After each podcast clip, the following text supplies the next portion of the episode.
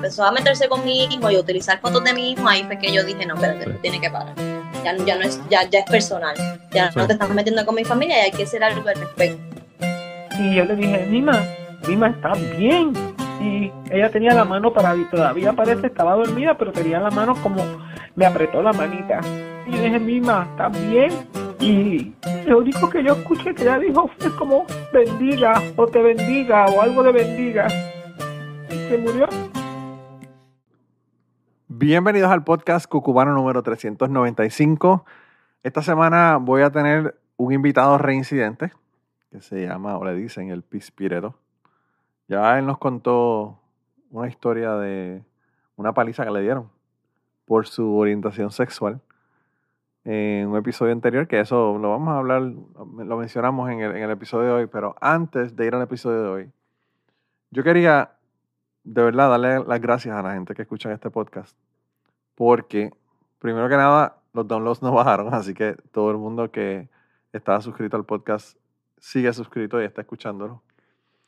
Pero la cantidad de mensajes que yo he recibido en estas últimas dos semanas, desde súper contentos porque el, el, podcast regresó, hasta dándome eh, mensajes, enviándome mensajes por los dos episodios que he tenido, eh, el episodio de Fabián y el episodio con, con Paula. Eh, alguien, alguien incluso me dijo que qué clase de comeback de Cucubano. Realmente yo pienso que los episodios, si, si, puedo yo decirlo, los dos episodios de la, de la semana pasada han sido cabrones. Y espero que sigan siendo así de cabrones los, los que continúan, ¿verdad? Después de eso. Eh, comenzando con el de hoy. Pero, pero realmente me han hecho sentir que hice falta. Eso siempre se agradece. Me han hecho sentir de que están contentos de que regresé. Me han hecho sentir de que el trabajo que hice en esos últimos dos episodios que ya escucharon fue muy bueno. Eh, los comentarios en el episodio de Fabián, de verdad que fueron un montón y de todo tipo. Yo creo que la gente quedó tan impresionada como yo he vivido impresionado de ese hombre con todas las cosas que ha hecho, ¿verdad? Eh, en su vida. Y, nada, eh, solamente quería tomar este momento para agradecerles a ustedes. Quería además de eso agradecer a la gente de Patreon, porque esa gente son los que están pagando el server eh, los que están pagando los servicios de Evox y los servicios de todas estas otras cosas que hay que pagar para, para que este podcast se dé. Y los que se mantuvieron ahí, porque pues la gente se quedó, después que yo dije que no iba a grabar más nada, la gente se quedó en Patreon eh, y siguieron contribuyendo eh, y escuchando historias, ¿verdad? Porque yo, como ya les, les mencioné, yo hago una historia mensual, hago un hangout mensual allá en Patreon, hago check-ins y además de eso, estoy haciendo anécdotas de cuatro minutos o menos todas las mañanas a las 7 de la mañana. Eh, la gente de Patreon recibe esa anécdota. Así que si quieren enterarse, yo sé que va a ser bien difícil porque si entran ahora a Patreon van a tener ahí como casi 200 historias diarias. Pero son bien cortas, son de cuatro minutos. Así que pueden hacer un binge y escucharlas todas a la vez, una detrás de la otra.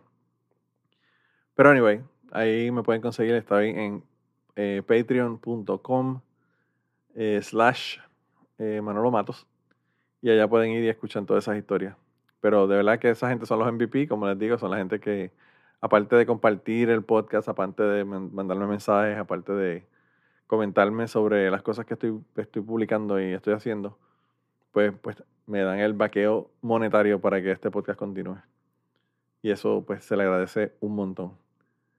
Eh, en el podcast de hoy, yo lo que hice fue que me senté con el Pispireto, con Johnny, y, hablamos de un montón de cosas.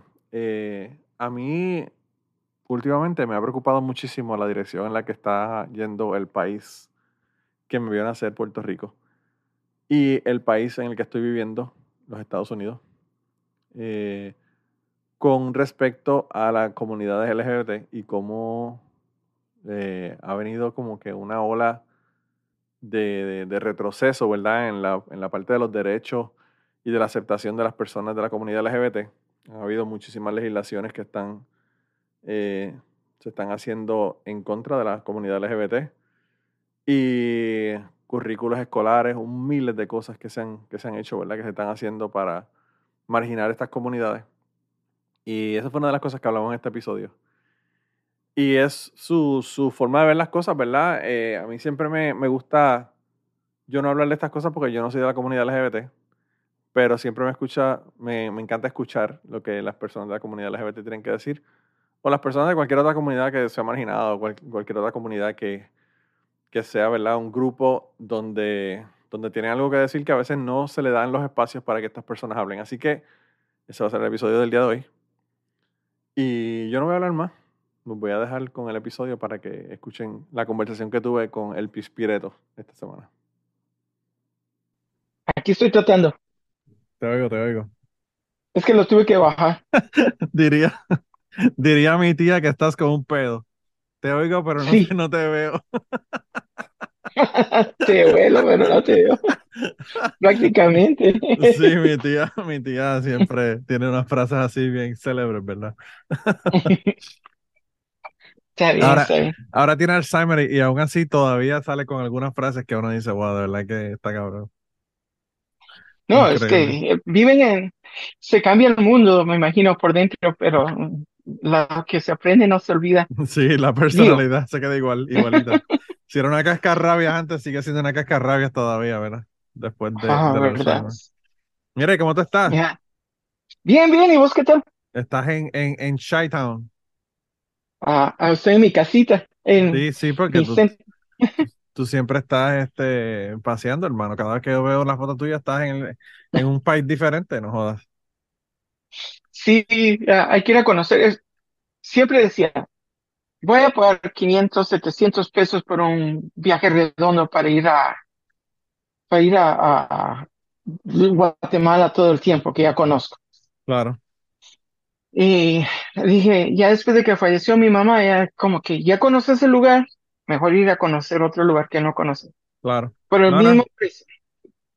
Claro, y es, es el asunto que es lo, está gastándote lo mismo realmente. Sí, eso es lo que yo le voy a hacer yo. Yo voy todo, todo el tiempo a Puerto Rico o toda a, a, mi familia por mis tías. Pero cuando mis tías ya no están, yo le digo a mis hermanas, si ustedes quieren verme, vengan acá. Yo voy a ir a España, yo voy a ir a otros lados, porque imagínate, ya el año que viene voy para Francia y España es, Francia es increíble en París, que no puede llegar a, no pude, no, a Mont Saint Michel, que era mi sueño ir a, conocer, pero no, no llegué, estábamos muy cansados. Pero eso, esa es la, la, razón para volver.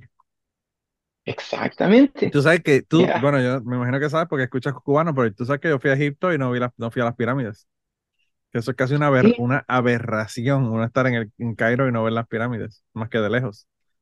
Pero pues. Fíjate que es, es una de esas cosas, ok, ¿qué, ¿en qué prioridad tenías eso a comparación de, de, otras cosas? No, lo que ocurrió, lo que ocurrió fue que yo fui a ese viaje y, y fui con un grupo de personas que habían ido, ido a Egipto el año anterior. Entonces ellos fueron desde Cairo hasta el sur, eh, hasta el templo de Abu Simbel en el sur y todo lo demás. Entonces eso yo lo habían visto el año anterior.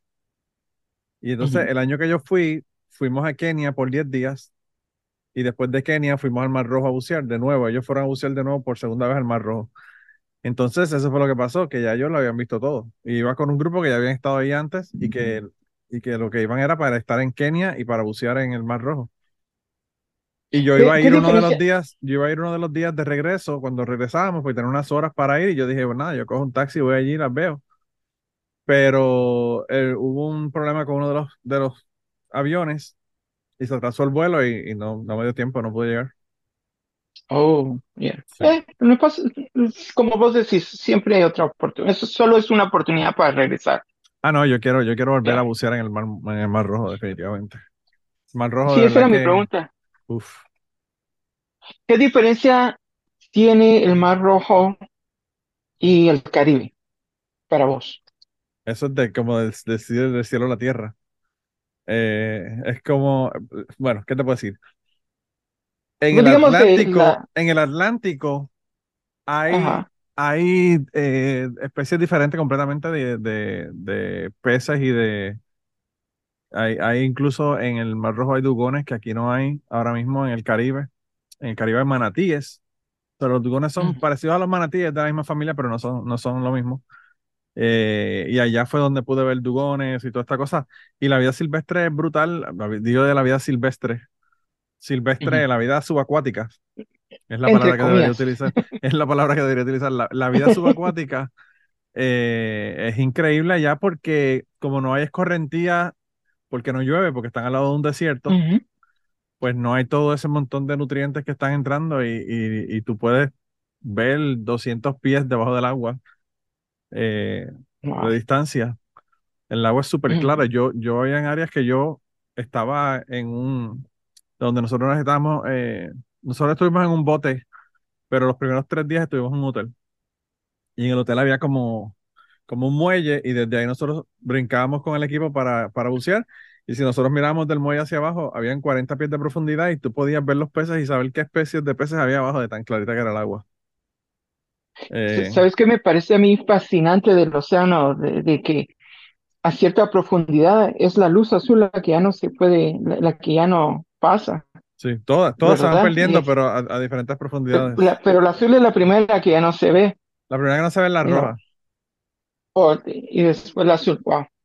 Me Sí. parece tan fascinante. Ah, Por ejemplo, para mí, ah, el océano, el océano, el Atlántico, el Caribe, que es lo que más conozco, y, y el Pacífico, para mí es fascinante. El Pacífico es- se siente más vivo, no sé, es completamente diferente. Sí, hay, Y sobre hay, todo el agua está mucho, conectada, pero hasta la salinidad de los mares es diferente.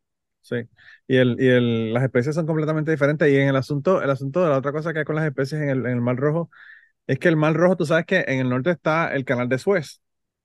O sea que no hay, no hay contacto, prácticamente no hay contacto entre el Mediterráneo y el, y el Mar Rojo.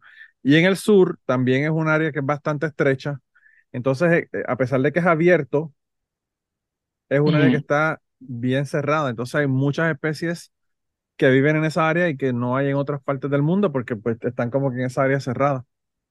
Eh, y bueno, yo vi, yo creo que la cantidad mayor que, de tiburones que yo he visto en mi vida, yo la vi allí en el, en el, en el Mar Rojo.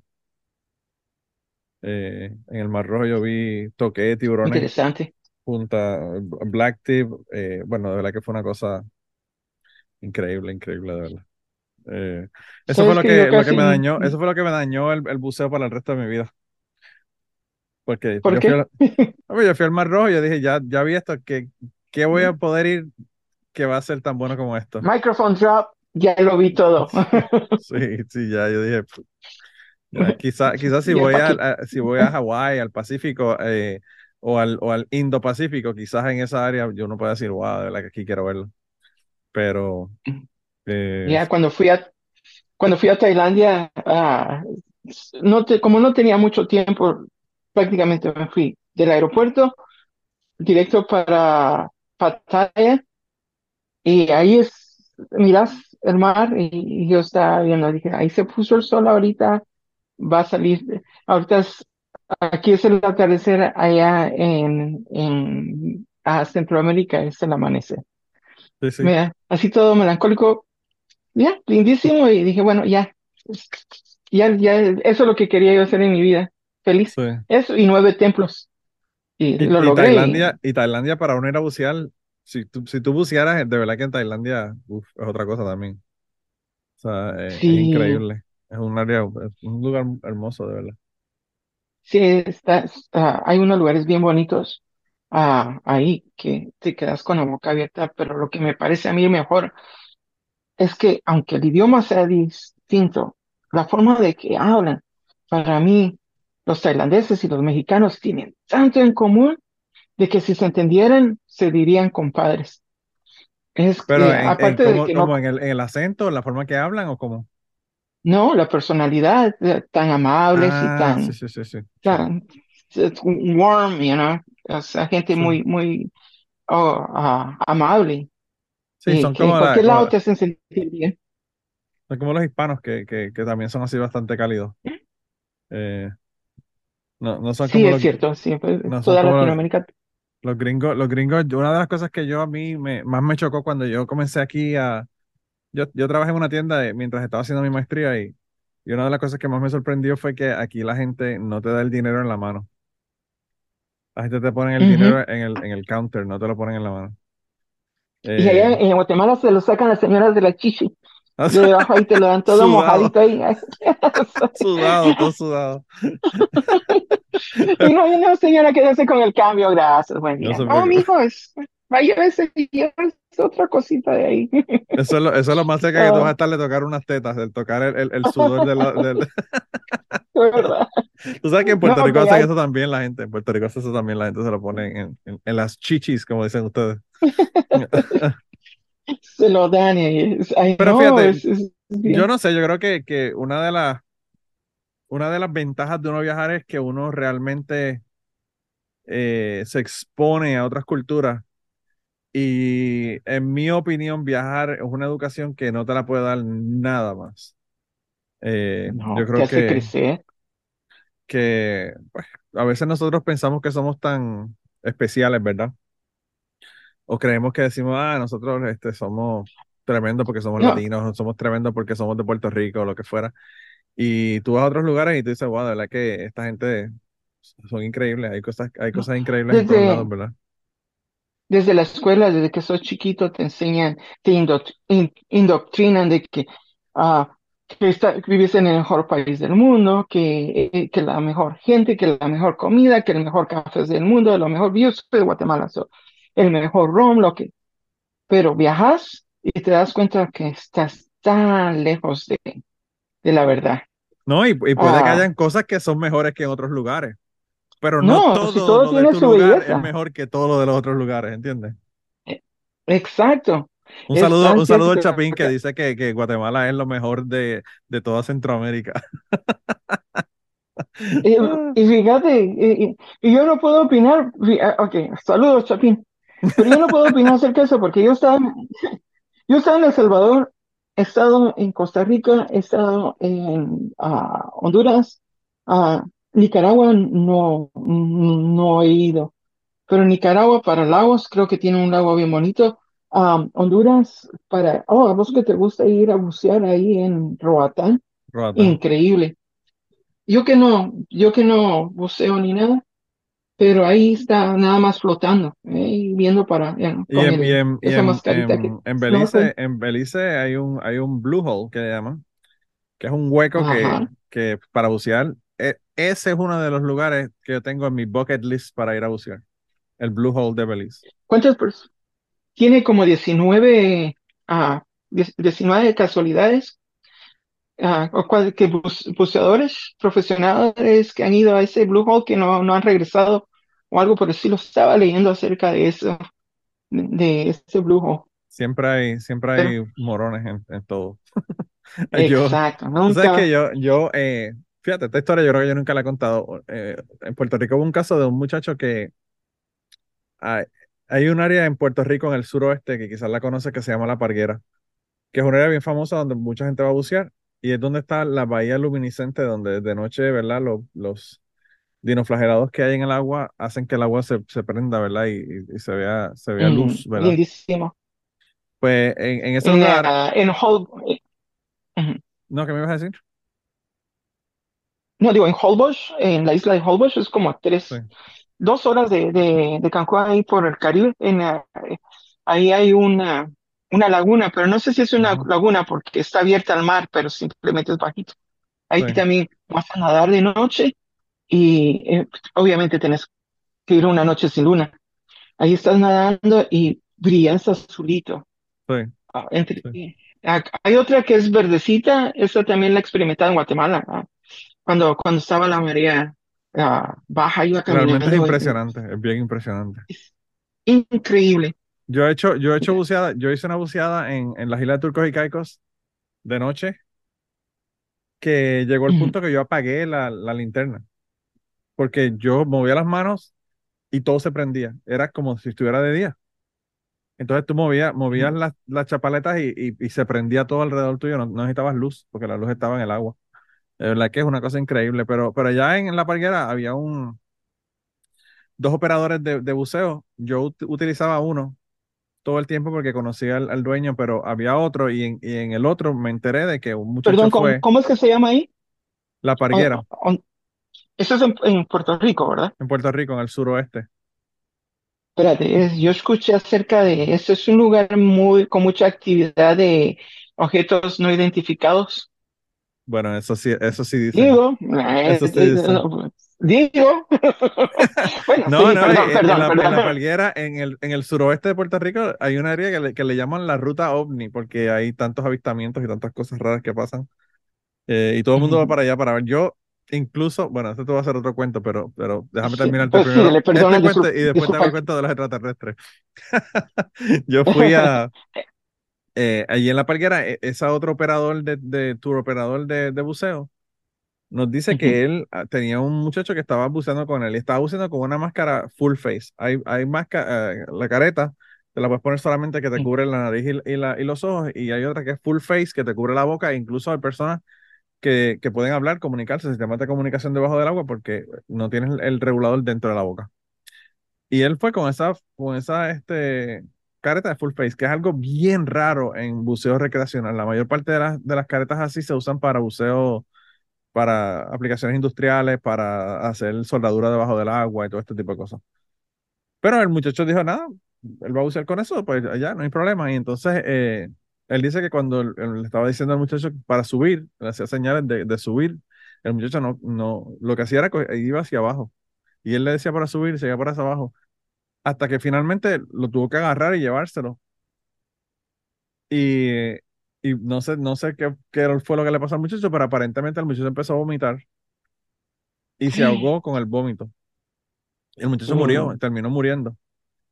Y hicieron un montón de investigaciones y un montón de cosas y, luego determinaron que el muchacho se había tratado de suicidar varias veces.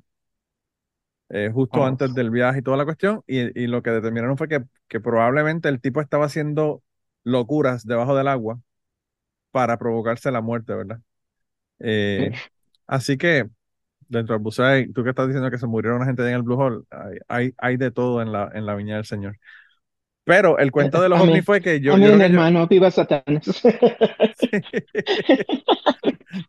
el cuento de los ovnis, que yo creo que yo lo hice aquí una vez, fue que, que yo fui con una amiga mía para Lajas, que queda justo al lado de la parquera, a ver, porque nos íbamos a reunir con una gente que eran contactados ovnis.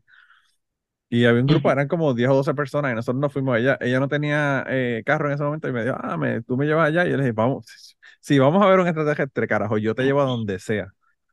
Y arrancamos y nos fuimos. Era como dos horas de donde yo vivía. Y llegamos al sitio y empezamos a hablar con los contactados y qué sé yo qué. Hicieron como que una charla y dijeron, no, que, van a venir los extraterrestres. Nos dijeron que iban a estar aquí a las nueve de la noche, bla, bla, bla. Y todo, cómo era que se veían, cuáles eran las razas. Nos enseñaron un slides, un montón de mierda, un montón de información que nos dieron, ¿verdad? De, todas las cosas que, que hacer y qué no hacer cuando te contactaba un extraterrestre y toda esta cosa. Y nosotros esperando, esperando, y dijimos, a las nueve llegan los extraterrestres. Y entonces, eh, a las nueve, una señora que supuestamente era medium, eh, le llegó un mensaje de que los extraterrestres no iban a llegar. y nos ah, quedamos con las ganas, nos quedamos con las ganas de ver los fucking extraterrestres. Qué conveniente. yo, Te digo que... yo le dije a Mari, yo le dije a Marilyn, que era la amiga mía que estaba conmigo en ese día, yo le dije, Marilyn, no vimos los extraterrestres, pero eh, eh, yo creo que toda la gente que, que, con los que hablamos estaban todos locos por el carajo y eran medios extraterrestres, ellos también eran locos. Bueno, ah. pero por lo menos dices tu diezmo antes de irte, ¿verdad? Bueno, hay que, siempre hay que dejar la donación, claro. después de la oración, por supuesto. Mira, pero tú viste el video, ¿viste el video que, que salió ahora de, de, de, la flotilla esta extraterrestre? Sí, ah, no sé qué creer, pero como ya son legales en los Estados Unidos, ya lo reconocieron. Sí, ya dijeron, ya dijeron que tienen extraterrestres. Eh, eh, eso, ya no son, ya no son illegal aliens, ya son unknown aliens. A mí me, a mí me molesta porque, porque en vez de decirlo, lo que tienen es que enseñarlo, yo quiero verlo. Yo quiero ver cuáles fueron los restos que encontraron y los restos que tienen de... de eh, Va a haber, va, no sé, digamos, digamos de que si hay vida en otro lugar digamos que tal vez es vida que por aquí, es vida inteligente, ¿cuántos millones de años? Son sesenta y pico de años. digamos que si, por ejemplo, ahorita nos fuéramos nosotros a, hubiera una catástrofe y dejáramos de existir, en cuanto en otros cinco mil años ya no había ningún resto de nuestra civilización. Tal vez una cosita aquí y allá. So, digo, 65 millones de años es suficiente tiempo de que para que la, la inteligencia sea, e, evuelva. Y, sí, pero yo fíjate, yo no sé porque tú hablas de la inteligencia y de la civilización y yo creo que nosotros ahora mismo no tenemos ninguna de esas dos cosas. No, Estamos por supuesto que no. En un lugar súper super no civilizado y la inteligencia se nos ha ido al culo, imagínate, estamos, estamos este, eligiendo, eligiendo e, estúpidos para que nos dirijan y, y, ah, tomando decisiones pendejas y de verdad que no sé, no sé qué nos está pasando, Chucho. Mira, los, siempre, siempre se, toda la vida se, nos, se han aprovechado de, de, nosotros, las personas de buen corazón. Antes eran con espejitos, ahora son otras cosas de espejitos aquí. Oh, perdón. Oh, pero es, lo mismo. Para, para, mantener, para quitarte tu tiempo, para mantenerte esclavizado, antes te daban espejitos y vidrios y cosas sin valor ahora te dan un aparatito para que estés entretenido y lo pasas pagando y ahí estás. Te dan, otro. Te dan un TikTok, te dan un TikTok para que, para que pierdas el día en TikTok y no, y no hagas nada. Exacto. Y no te, y no te enteres que, que, nos, están, nos están robando el país y el dinero, las dos cosas. eh. Yeah, exacto. Y la cuestión es mantenerte entretenido. Y, siempre dices, ellos, ellos, ¿quiénes son ellos? ¿Quién hablando? La misma, la élite. ¿Quién es la élite? Bueno, quién sabe. La gente tiene dinero, hay, gente que tiene dinero, hay, gente que no quiere aprender. Porque si vos quieres superarte, vas a ir a la escuela. Si quieres hacer dinero, lo vas a hacer. Bueno, no todos tenemos la misma posibilidad, pero digo, hay gente que se esfuerza y se esfuerza y llega muy alto. pero yo creo que el mero, el mero problema de nosotros no es tanto la ignorancia, sino que la envidia. Y eso es lo que no nos hace crecer como, como un grupo. Yo creo que eso, eso, eso es un, problema y, y el, el, el, no conformismo también, porque siempre queremos más, siempre queremos más, no importa. Si tenemos 100 millones de dólares, queremos tener 200 para hacer un, un, un cohete e irnos a 10 minutos al espacio como, como besos, ¿sabes? Eh, Mira, Ok, imagínate, estaba pensando yo, ok, hay, eh, eh, okay te quieres ir a, otro, a, otro planeta y, colonizar. ¿Por qué? Porque si hay una catástrofe aquí, por esa es la, explicación que da.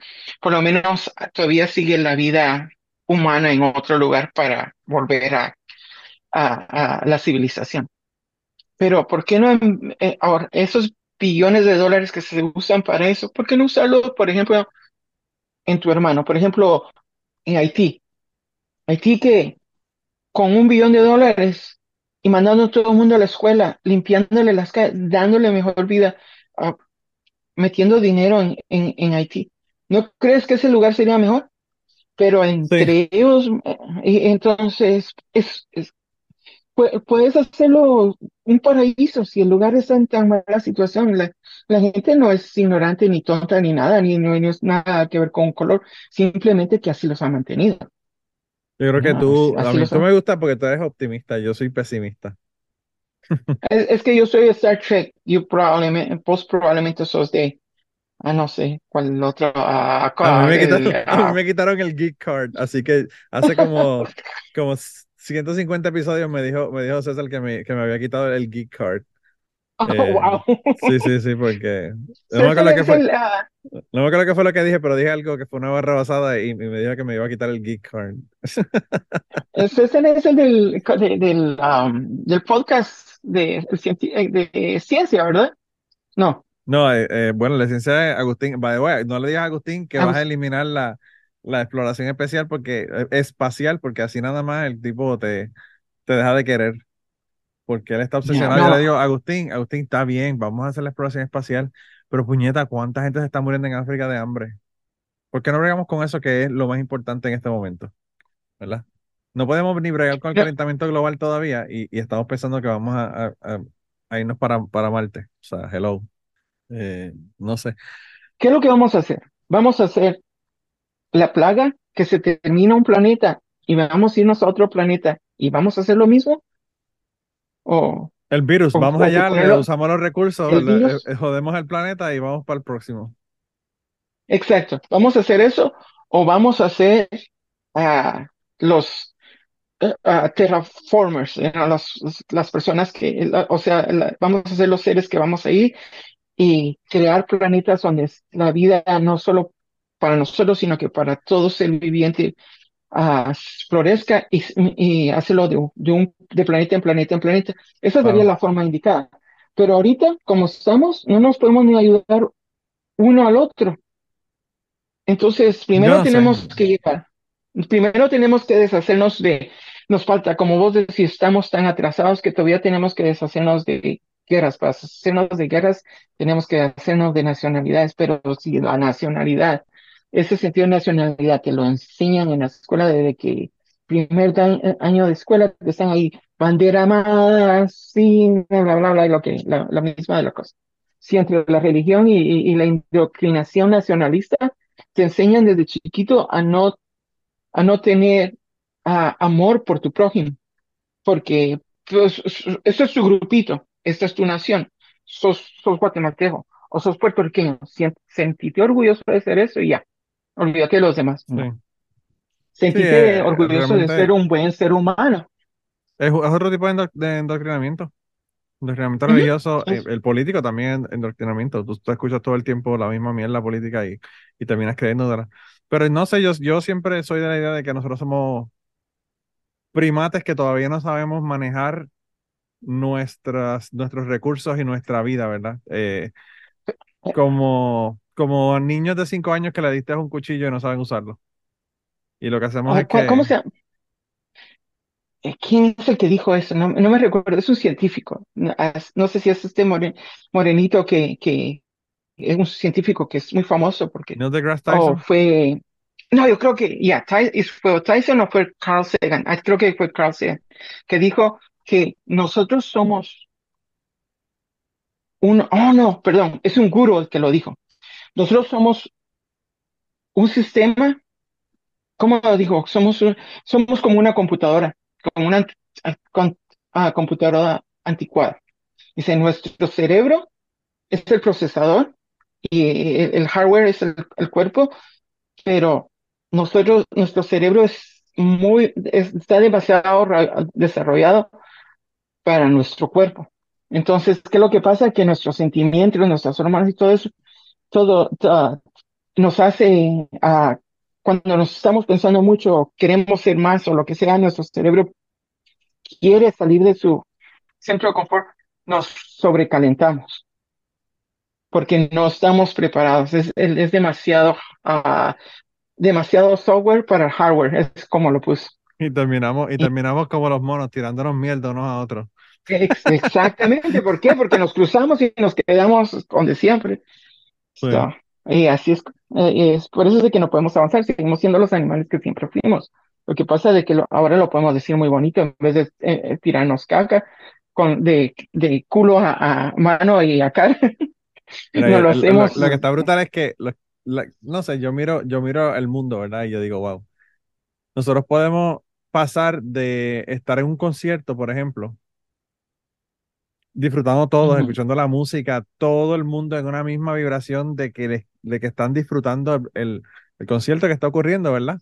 Y cantando con, con, todo el mundo y haciendo toda la cuestión. Y hace alguno una barra basada y se forma un riot en tres segundos. O sea, vamos de, de, de estar todos unidos a, a, estar destruyendo un lugar y destruyéndonos a nosotros mismos por nada, porque, o sea, ¿cuánto, ¿cuántas veces pasa en un juego, por ejemplo, de un juego de pelota que salen, gana uno, pierde el otro y, y salen todo el mundo y destruyen la ciudad.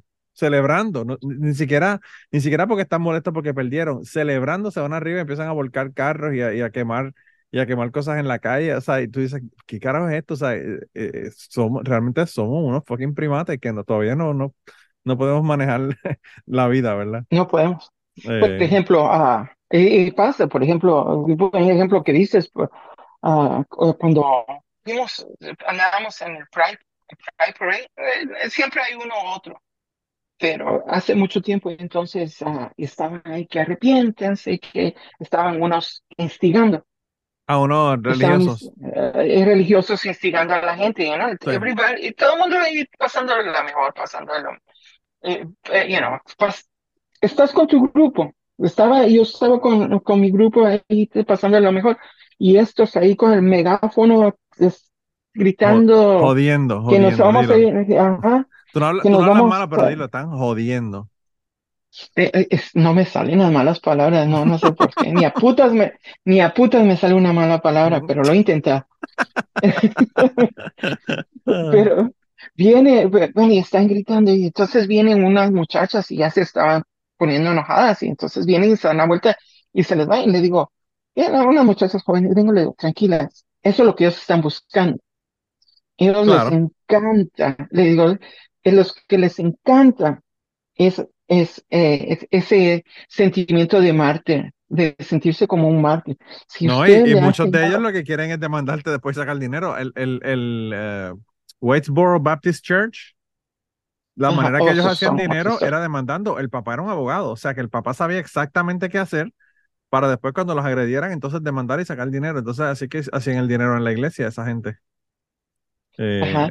Y, una mierda. Y eso y yo entonces le dijo a esas muchachas, le digo, es que no ves, te das cuenta que eso es lo que quieren, atención. Claro. Son como un niño chiquito, digo, son como niños chiquitos, están grita y grita y grita, y, y porque quieren atención. Si los ignoras, se van a caer, ellos solitos se van a ir. Pero no puede, no, no puedes dejar, uno no se puede caer en, en las manos de esta gente, porque como vos decís, andan buscando tal vez una demanda para hacer un poquito más de dinero. Al final de cabo es lo que controlan a las personas para sacar más dinero de una u otra forma. Sí, sí, sí. Yo me imagino, hablando de todo, me imagino que el Pride Parade en Chicago debe ser una cosa apoteósica. Debe ser un montón de ah. gente, ¿no? Un millón de personas. Pero como todo va cambiando, uh, por ejemplo, antes, cuando estoy hablando cuando, cuando hace 25, 20 años atrás, íbamos y uh, no ponían barandas para que la gente no se pasara, eh, todos eran muy respetuosos. Ibas, ibas, con una, ibas con tu cervecita y la ponías a, ¿puedo tirar esto aquí en la basura de las personas de enfrente de la casa donde ibas caminando? Oh, sí, sí, ¿quieres otra? ahí está. Y te dan otra cerveza. Así todo, todo muy amable. Todos, era una hermandad. Era lindísimo. Ahora vas y llega demasiada gente y no todos llegan con buenas intenciones, otros llegan por, por el show y eh, ir a, a, ir a tomar y hacer el desmadre que van a hacer nada más. Pero por lo menos estamos un poquito más, eh, eh, o sea, es más grande. Un, un millón de personas para un país. Hay mucha gente. Un montón, claro. No, yo pienso, yo pienso también que, yo no sé, ¿verdad? Yo no sé cómo ustedes se sienten en el Pride Parade, pero yo estaría aterrorizado con todos los anormales locos que cogen un carro y le pasan por encima a un montón de gente y toda esta gente que van a, a hacer algo terroristas, ¿verdad? Ya, y, no, aquí, bueno, en Chicago la gente es bien tranquila por la mayoría de, del tiempo. Siempre va a haber un loco, no, no te voy a decir que no, porque siempre hay uno, pero no, lo peor que ha pasado fue que empezaron a poner las bardas un año que un, un chico vino y, se fue corriendo detrás de una carroza, se subió y se cayó y se quebró la pierna. Y desde entonces dijeron, ya no vamos a dejar a pasar a nadie. Pero ya es, es, tanta la gente que viene acá en el Midwest, es una de las más grandes que viene gente de todas partes. Me imagino. ya, es, es, es, no es tan, no, no es tan como decírtelo a, hay otros lugares donde sí he ido que es, que es un poquito triste. Mira, te mandé el link de lo que pasó en Guatemala. Una noche, de, el, muchacho que estaba una noche después de, del el Pride Parade de allá, del orgullo gay, que dicen, ¿de qué estás? De, de, porque allá siempre critican y dicen, ¿de qué estás orgulloso? ¿De qué, que, ¿Cuál es el orgullo de ser así? No, el orgullo es de poder ser así contra el pensamiento tan ignorante de muchas personas y todavía tenés el orgullo de seguir, ser sincero, ser honesto, ser uno mismo, ser feliz, poder amar, a, tener el orgullo uno de, de, que no importa lo que te diga, que, tener uno que uno es suficientemente valiente para venir y salir. No como los mismos que lo andan criticando, que probablemente ahí andan escondiditos chupando pino por todos lados. Son muchos, son muchos los que, los que hasta, hasta, están legislando en contra de los gays y, después resulta que lo encontraron en un baño con un tipo o algo. Sí, viste, de había un, un, senador, ¿verdad? Creo que era que, que lo agarraron.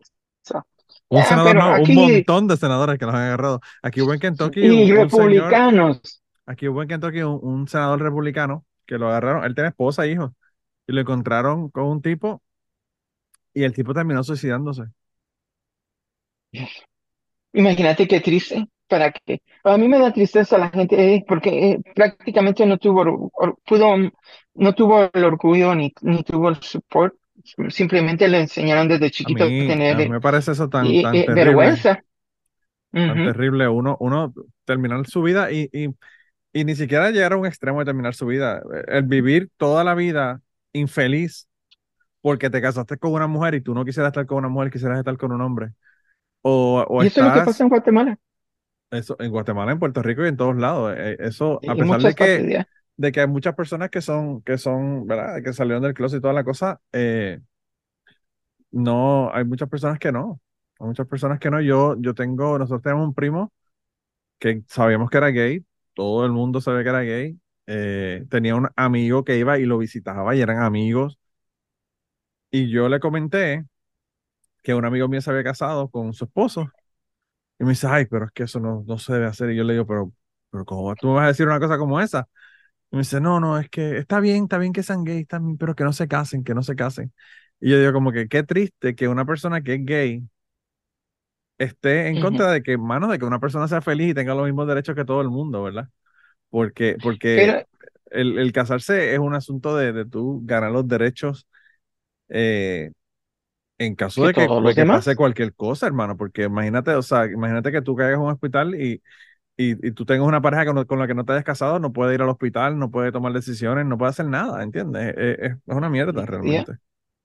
Eh, es cierto. Es, ah, eh, eh, yo estoy feliz de haber nacido en, este, esta temporada, en this lifetimes, para como dicen los, las personas que creen en, en ¿cómo se dice? En, en el reencarnamiento. Ah, la, reencarnación, la reencarnación. Reencarnación, ya. So, porque digo, wow, ver cómo la evolución. Y siempre de algo malo, algo bueno viene, porque no estuviéramos donde estamos ahora si no hubieran muerto tantas personas gay, que no se le hubiera dado tanto reconocimiento de las personas cuando el, uh, el SIDA, el HIV, el virus creó la primera pandemia de nuestra de, nuestra edad, probablemente de nuestra, era moderna. De, nuestra época. Y ver tanta gente morir, yo no salí. Yo, yo, yo, sí lo viví también. Eh, tú tienes que ser más joven de lo que yo soy. Yo no soy un viejo también. Yo, eh, el, el contable de mi papá, digo yo de, mi papá cuando mi papá fuera el dueño del contable, no, el contable de, de la oficina donde trabajaba mi papá, ¿verdad? Que era la persona que le hacía todos los, todos los libros y todo su hijo era gay y fue la primera persona que yo me enteré que había muerto de, de SIDA, ¿verdad? En, en aquella época. Eh, y, y, era, era, era aterrorizante, no solamente para las personas que eran gay, era para todo el mundo. Porque eh, Fue, fue bien interesante cómo las comunidades religiosas empezaron, a ah, que es castigo de Dios, que esto, que qué bueno, y cuando se dieron cuenta de que era una enfermedad que le podía dar a todo el mundo, y por un montón de otras formas de transmisión que no tienen que ver incluso con, con tener sexo, ahí fue donde dijeron, espérate, mejor vamos a, a, cogerlo con calma, tú sabes. no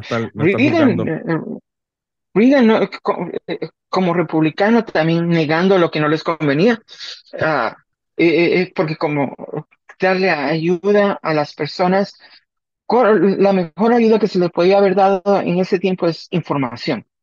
Claro. Ah, eh, eh, ¿qué es lo que querían hacer? Yo me recuerdo que yo tenía 16, 15 años.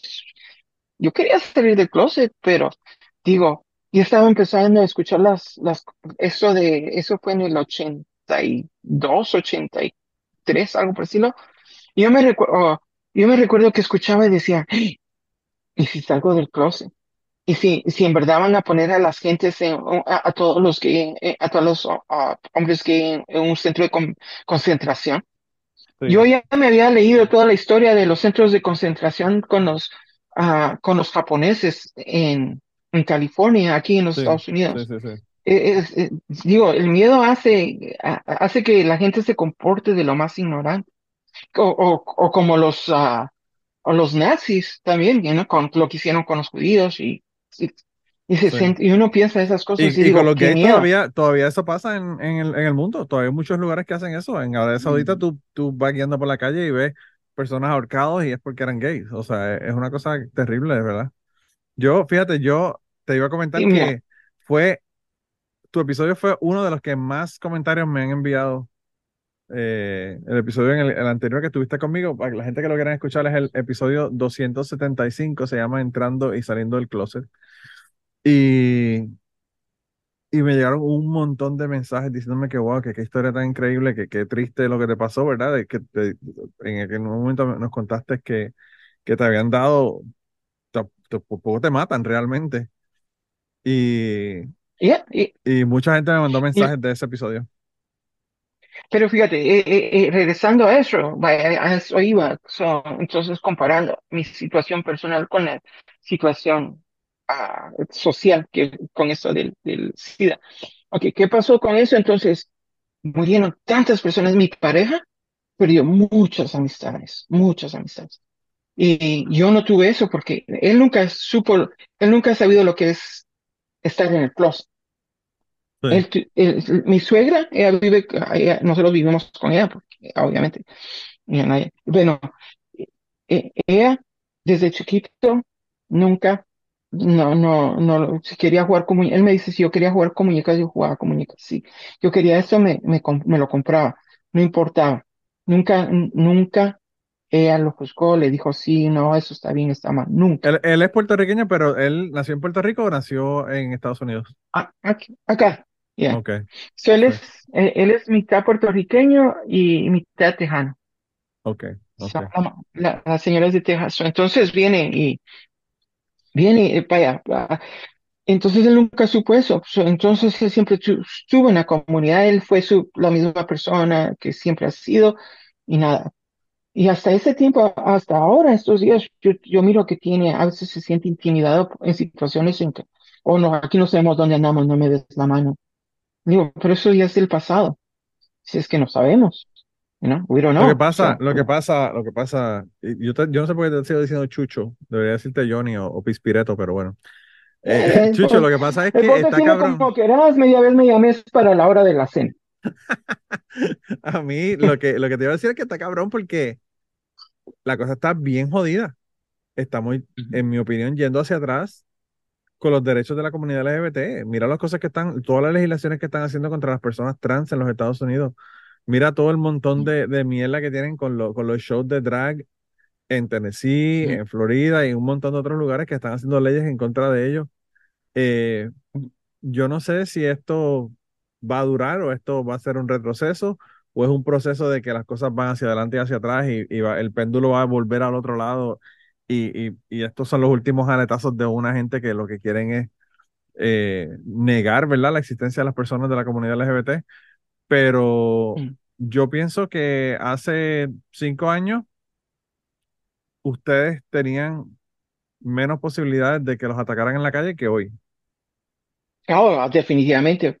Pero ¿qué pasó hace, diría yo, hace siete, ocho años? No hables, no hables mal de, no, no de Donald Trump porque empezamos, eh, nos empiezan a llegar los mensajes de odio. Ay, no. Pero entonces, ah. eh, eh, oh, bueno, y eso se trata de educar, es, educar de la manera correcta o de la no correcta. Entonces, vaya, regresando a eso de, de la epidemia, la primera epidemia de nuestra era. entonces, pasó eso, ya encontraron no una cura, pero una forma de controlar a la, enfermedad. Entonces ya todos, pero se tuvo que educar a las personas para que no nos tuvieran miedo, que no nos trataran como subhumanos o como depravados o lo que fue, o como casos ya, psicológicos o como se diga, como psiquiátricos, perdón. Sí, que, que estaban, estaban considerados una, una, un, ah, problema mental, ¿verdad? Pero eso no fue, eh, la educación no vino de, de, de las escuelas, no vino de, de, de donde todo el mundo agarra la educación, fue quienes empezaron, los primeros que empezaron a perder su, su dinero fueron los famosos, porque las personas que eran gay, que, que murieron de, de esta, del SIDA y you know, complicaciones del HIV, entonces esas personas que murieron famosas tenían las posibilidades, conocían el medio, tenían la televisión y lo hicieron famoso. Me recuerdo a ese programa que hacían en MTV, uh, que, uh, el de que todos vivían en una casa. Sí. Uh, y, me recuerdo que la primera persona con... Esa mierda. Yeah, pero vos te recordás, Real ¿no? World, eh, Real World. Real World, yeah. Ahí eso cambió eso cambió la perspectiva de cómo nos miraban a nosotros. Ah, cuando Pedro, ah, Pedro salió no solo como una persona gay, pero como una persona que tenía HIV y murió prácticamente en la televisión.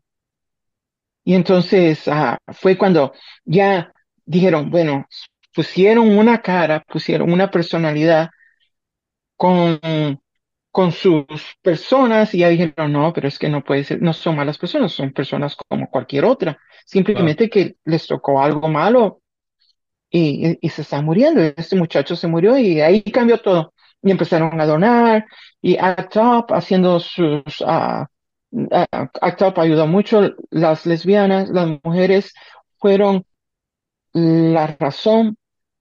Si no hubiera sido por las mujeres lesbianas que nos que nos cuidaron, yo me incluyo, pero porque, porque cuidaron a la comunidad, a los hombres gays que se estaban muriendo.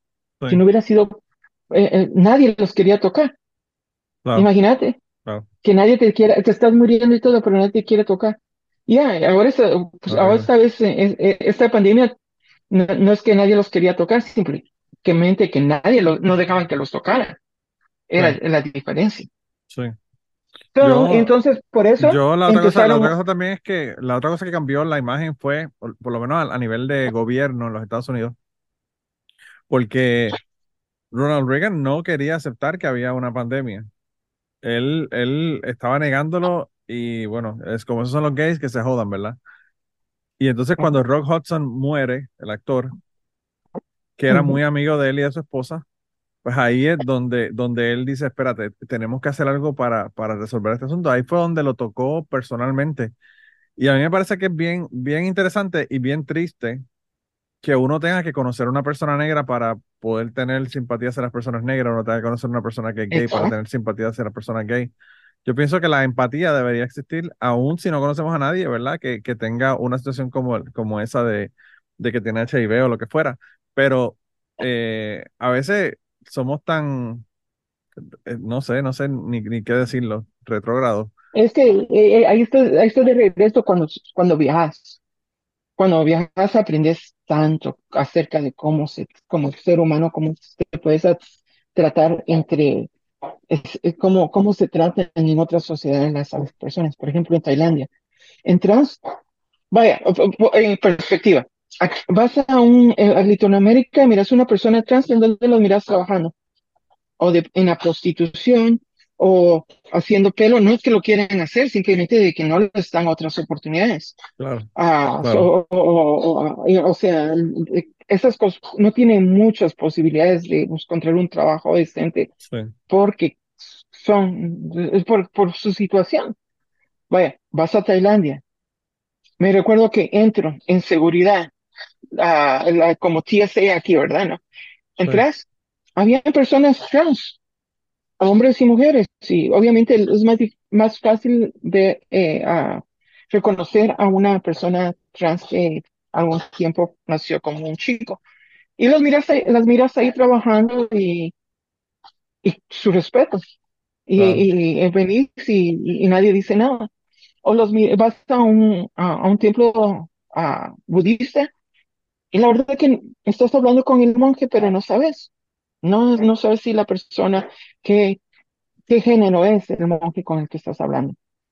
Y así, pero nadie hace preguntas ni, y, y, respeten. y, ah, aquí en los Estados Unidos, por el contrario, tú consigues una persona trans que va a trabajar a tu trabajo y lo primero que empiezan a joder es a qué baño va a ir a, si tiene que ir al baño. O sea, es una estupidez realmente, es una estupidez. Eh, sí, lo es. Es, es, es, una cosa tan horrible que, pero ya, de regreso. Yo me recuerdo la noche que, que cuando ganó Trump. Es, no sé, yo sí ya conté esa historia. Y yo, manejaba un restaurante mexicano en el centro. Y entonces tenía la televisión y música, todo apagado. Y estaban los empleados ahí tomando. Ah, digo los empleados, pero porque ya tarde en la noche era el único lugar que estaba abierto. Y entonces llegaban todos los de la industria, ah, meseros, meseros, bartenders, managers, lo que Cuando terminaban con su turno, iban, iban, iban al, al bar. Iban con nosotros. Sí. Ah, nosotros ahí, ahí los tratábamos bien y, lo que fue. Y entonces ah, me recuerdo que esta muchacha se levanta, está viendo los resultados, se levanta y se para y se pone a llorar. Y yo estoy, es, eh, eh, eh, estoy y miro, estaba ocupado haciendo otras cosas y miro y digo, oh, joder, la gran puerca.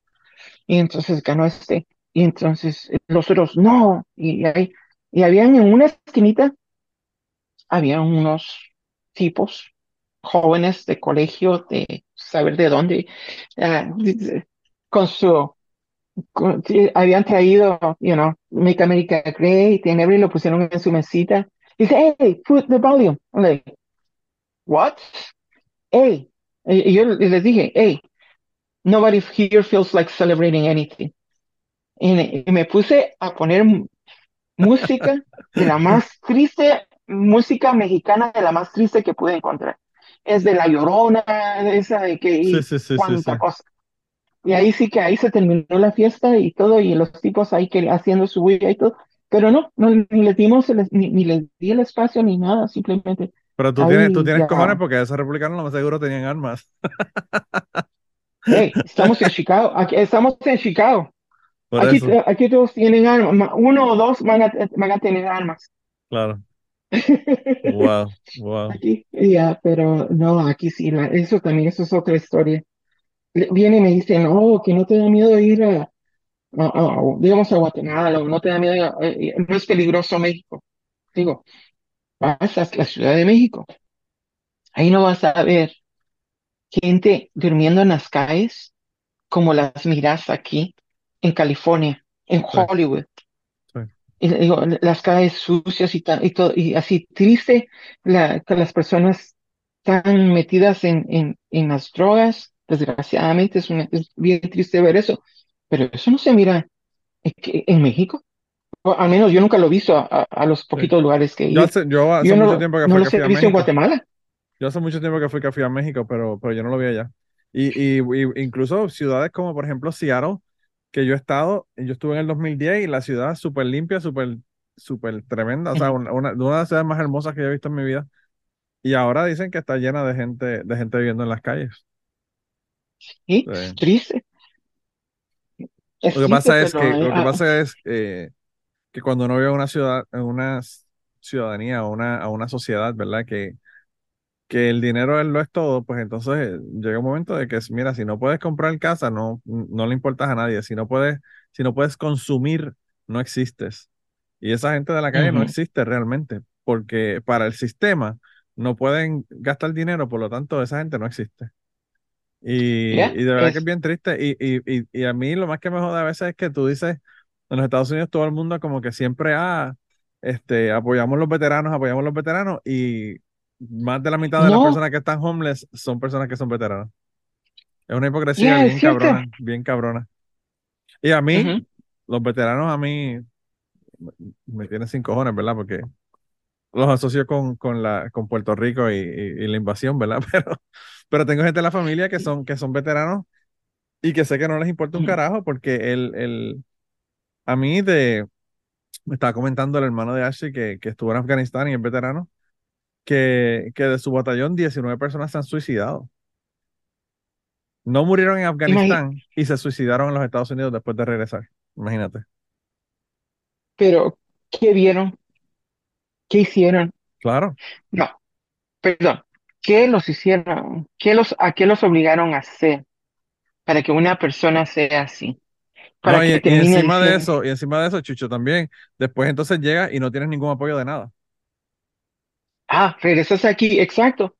Que ni los gracias de nada, es simplemente lo único que miras es un, un tipo con una, con, con una, una gorrita roja que dice Make America, uh, Make America Great Again, uno de, POW y, y para verse bien bonitos en su moto caminando o en sus big trucks pero simplemente haciendo odio contra todo el mundo.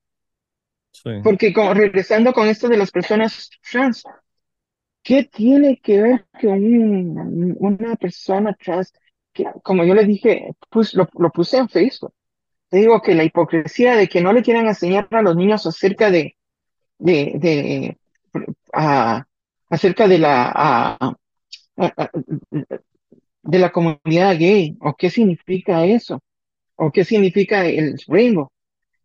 No, eso no es para los niños. No, es que a los niños se les enseña desde chiquitos a, respetar.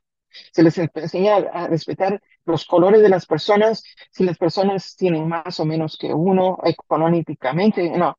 Eso lo, social, socialmente, los colores, la diversidad, todo eso se les enseña a los desde chiquitos a, respetar. Claro. No, eh, eh, no solamente es de enseñar, de, enseñarles como el, y, se los puse en Facebook. Les digo, lo primero, prefieren enseñarles a los niños, prefieren enseñarlos a, adorar, respetar estatuas de yeso, a sinvergüenzas, a, que, a, que se, ¿cómo se llama? Sacerdotes hipócritas y a pastores sinvergüenzas que lo único que les interesa es su dinero.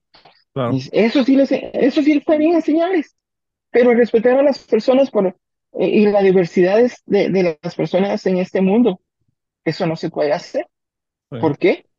Porque tienen que buscar uno, un, chivo expiatorio para sentirse mejor. Yo creo que el problema es que, que, esta cosa le va a explotar en la cara realmente. Ya, ya, ya en Florida, políticamente le está explotando esto en la cara. Eh, porque, porque estar jodiendo con las minorías hace que las minorías se vayan del Estado y están eh, las compañías de construcción están teniendo problemas porque no consiguen personas que en, su mayoría son hispanos para hacer, para hacer trabajo. Eh, y, y, pues, no sé, de verdad que yo no sé en qué va a parar el asunto, pero la cosa está bien jodida. Pero como dice que hay que aprender de historia y uno mira, yo probablemente yo miro más el ciclo. y cuando estás leyendo acerca de la historia. Entonces, miras, obviamente la historia los escriben los que ganan. Pero, por ejemplo, antes de, en los años 20, era como estábamos prácticamente ahorita. Hace, en los años 2000, en 1990, 2000, que había un poquito más de, no sé si era que estaba más joven, uh, ahora ya no salgo, pero ah, en esos, en, me recuerdo de 1990, ¿Te gustaba bien? Está bien, ¿no? Nadie te estaba juzgando si, si era un chico o una chica. No, no, no, no, no question asked. Claro. ¿Y cómo te fue anoche? Tremendo. Bueno, eso es el final de la historia. ya. En los años 20, eh, cuando, cuando primero salió las, empezaron a salir las películas y todo eso, y según parece, había un, todo era permisible. Hasta que los extremistas empezaron de que no, que eso no está bien, y empezaron con las, con el supremacismo y, que, con el nazismo y, y cuanta otra cosa, y, y así empezaron, y empezaron otra vez los 50 y 60 todo muy conservativo. Hasta los 70 que los, después de la guerra de, de Vietnam, que dijeron, no, pero si eso nos están controlando con sus ideologías que, que, que, nos quieren hacer creer que, que las, patria y, y, Dios y, y, uno no qué. Y entonces, y así, entonces en los 70 ya se fue un poquito liberando. Ya para los ochentas ya era para lo que fuera. No sé, yo espero, que, yo espero que el ciclo sea un ciclo y que, y que el péndulo se mueva hacia el otro lado, ¿verdad? Porque hace, realmente es bien triste que, que después de todo lo que hemos ganado, ¿verdad? Como sociedad, que lo estamos peleando por culpa de estupideces como esta. Pero mira, me dijiste que, ibas, A ir, me, dijiste que ibas a ir, para la palusa. Eso, eh, ¿tú vas a estar trabajando o vas a ir de, para oh, ir a disfrutar? No, no, a trabajar. Ahí es, eh, antes iba, antes ibas a una debacle a, a, disfrutar y ahora, y ahora vas a trabajar. Me da risa porque mi jefe me manda un texto, me dice, Johnny, dice, uh, what are you doing tonight? And I'm like, oh no, what are you doing tomorrow night? And I'm like, nothing, just relaxing. Eh, eh, me dice, ¿quieres ir a, que, ¿quieres ir a ver a Beyoncé? Oh, creo que era Beyoncé. Uh, yeah. le digo, yeah. Oh, no. no me dice, ¿cuándo fue la última vez que estuviste en un concierto? Le digo, creo que fue en 1996 que yo fui. que fue un concierto que no era que estabas trabajando allí. Que le digo que fui a ver a Depeche Mode y ese fue el último concierto que fui que no estaba trabajando. Me dice, bueno, tengo unos, dice, tengo unos tickets ahí, ¿los quieres? Y le digo, ya, muchas gracias. Y, es la, y tuve suerte porque la primera vez, pues, no, ah, no sé mucho de conciertos, pero el primer concierto terminé para Depeche Mode en un Skybox. Y este, ah, la, la, la persona que me los dio, también no era un skybox, pero es como en el VIP, ahí ellos tienen como si son pases para ir a ver a los Bears. Oh, y tienen su, tiene su buen loco y estaba súper cerca de y eso, y concierto los, boletos de Beyoncé están carísimos y me imagino que para, para una VIP de esa manera tiene que ser muchísimo más caro todavía yo lo que vi que eran, yo vi eran como 600 pesos por, por, sí, por, por ticket. Que ser un montón de dinero, claro. No, y, el asunto es que son 600 pesos si los compras directamente. Cuando se revenden, se venden por un montón de dinero. Mira lo que están haciendo con Taylor Swift, que hay, hay boletos que lo están vendiendo en 50 mil dólares. Es una locura, de verdad. Eh, lo que, ¿Escuchaste lo que hizo Taylor Swift? Que empezó a ah, pagarle, que le, estaba, que le dio un montón de millones de dólares a los, a los empleados. Les dio unos bonos, a los bonos, a los empleados. Así que debería ser. Lo que pasa es que la gente son demasiado greedy, ¿verdad? Demasiado eh, avara. Mm. Eh, porque, bueno, o sea, si esa mujer está haciendo ese dinero. Yo estaba viendo un video el otro día de, era de una entrevista que en, el podcast de Adam Carolla está haciendo una entrevista a, a este, a Jay Leno. Y él estaba diciendo que si era verdad que él había tomado un pay cut, ¿verdad? Para pagar su, a su crew. Y entonces él dice que que sí que en un momento dado NBC le dijo que le iban a pagar 30 millones de dólares, pero, que, o sea, que le, aumentaron el sueldo a 30 millones de dólares, pero que, que iban a tener que eliminar la mitad del, grupo de trabajo.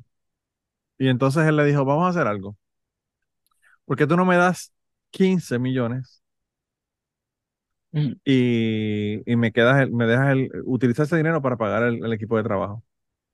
Y NBC dijo, pues está bien.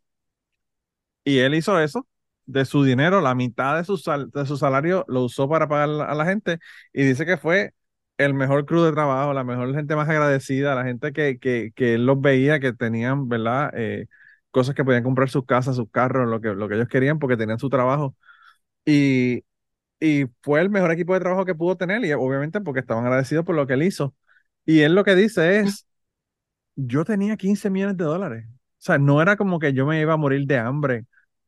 Eh, Exacto. Eh, porque, porque no, no le iba a dar ese dinero a esa gente. O sea, eh, pues. Y él dijo, realmente a mí no me costó nada porque yo, eso fue un aumento de sueldo que me dieron. El dinero yo me lo estaba, no me lo estaba ganando como quiera.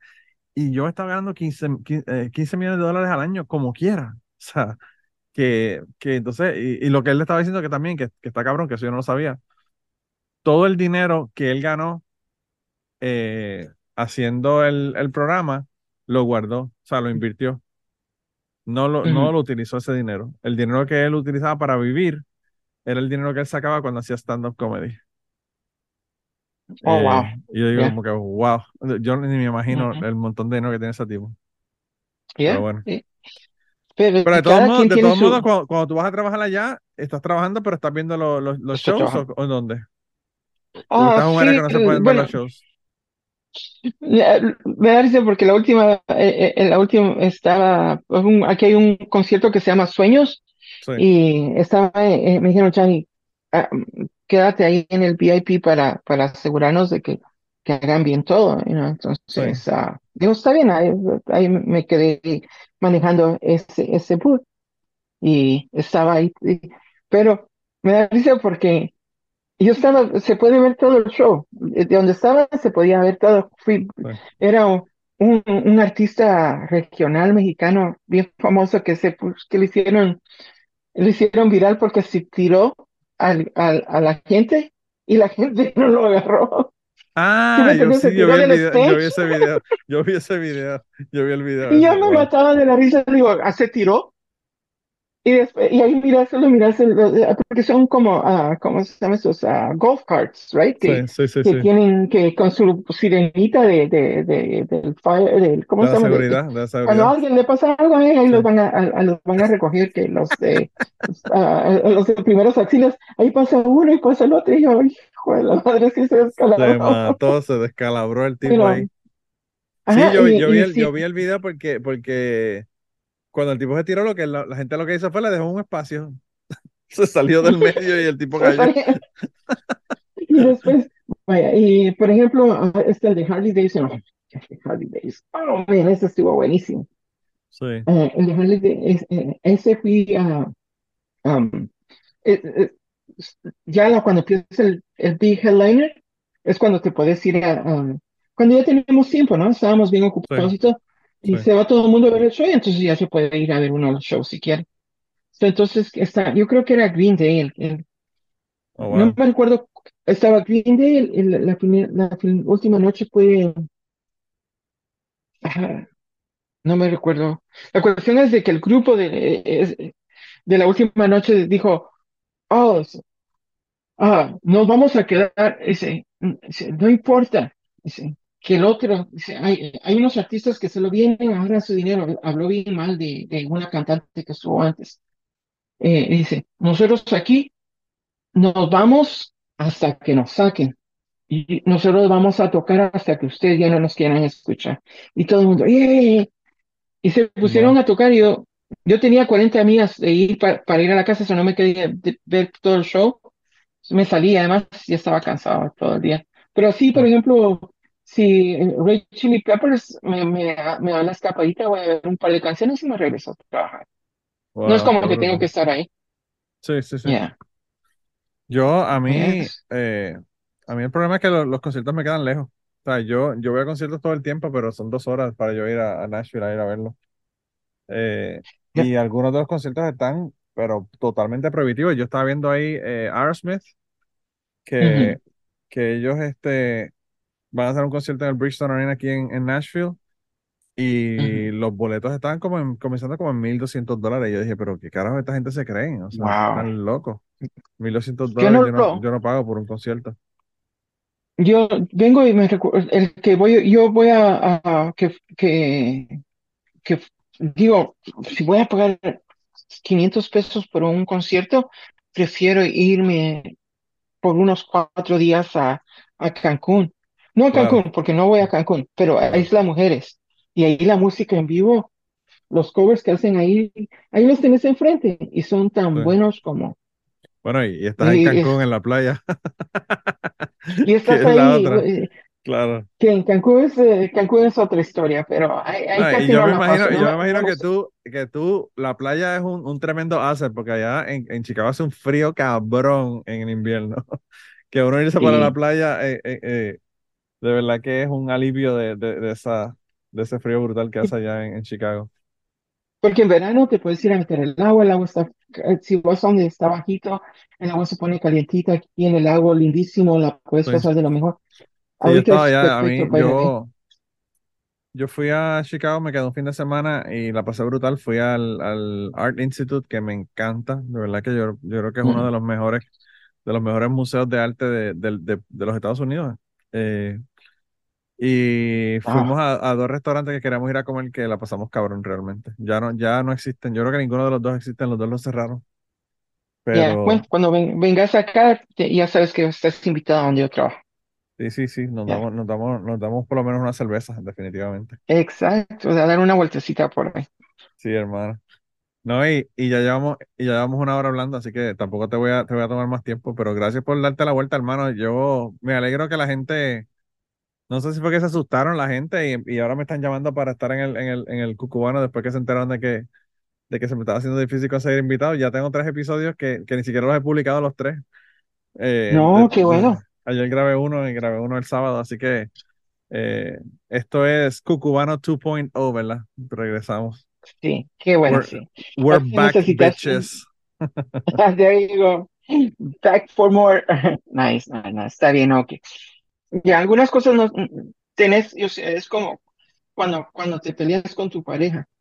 No te hablas, pero al día siguiente te están haciendo desayuno y después como que final. Claro. Y, y así a veces uno se pelea con tu creación, con la tuya, esta, tu cubano. Y eh, no, no, no le puedes negar a la gente no tener tu podcast. Me es que me encanta hablar con la gente, de verdad que me encanta hablar con la gente. Y se me había quedado mucha gente con los que quería hablar, que no había podido tener la oportunidad de hablar con ellos, ¿verdad? Tú, tú fuiste uno de los que llegaste antes de que se acabara la primera vez, pero hay un montón de personas que tenían lista que querían hablar con ellos y nunca habían llegado y están llegando, así que eso siempre me alegra mucho. Eh, no, sí, a veces te tenés que, de vez en cuando tienes que decir, no, si vos no te ves, yo tampoco, ya no, ¿sabes qué? Se acabó esto. Y ahora sí ya están regresando, ¿te das cuenta? El reverse psychology. Ahora, ahora que no Como con los niños, como con los niños. Me encanta. Así somos todos.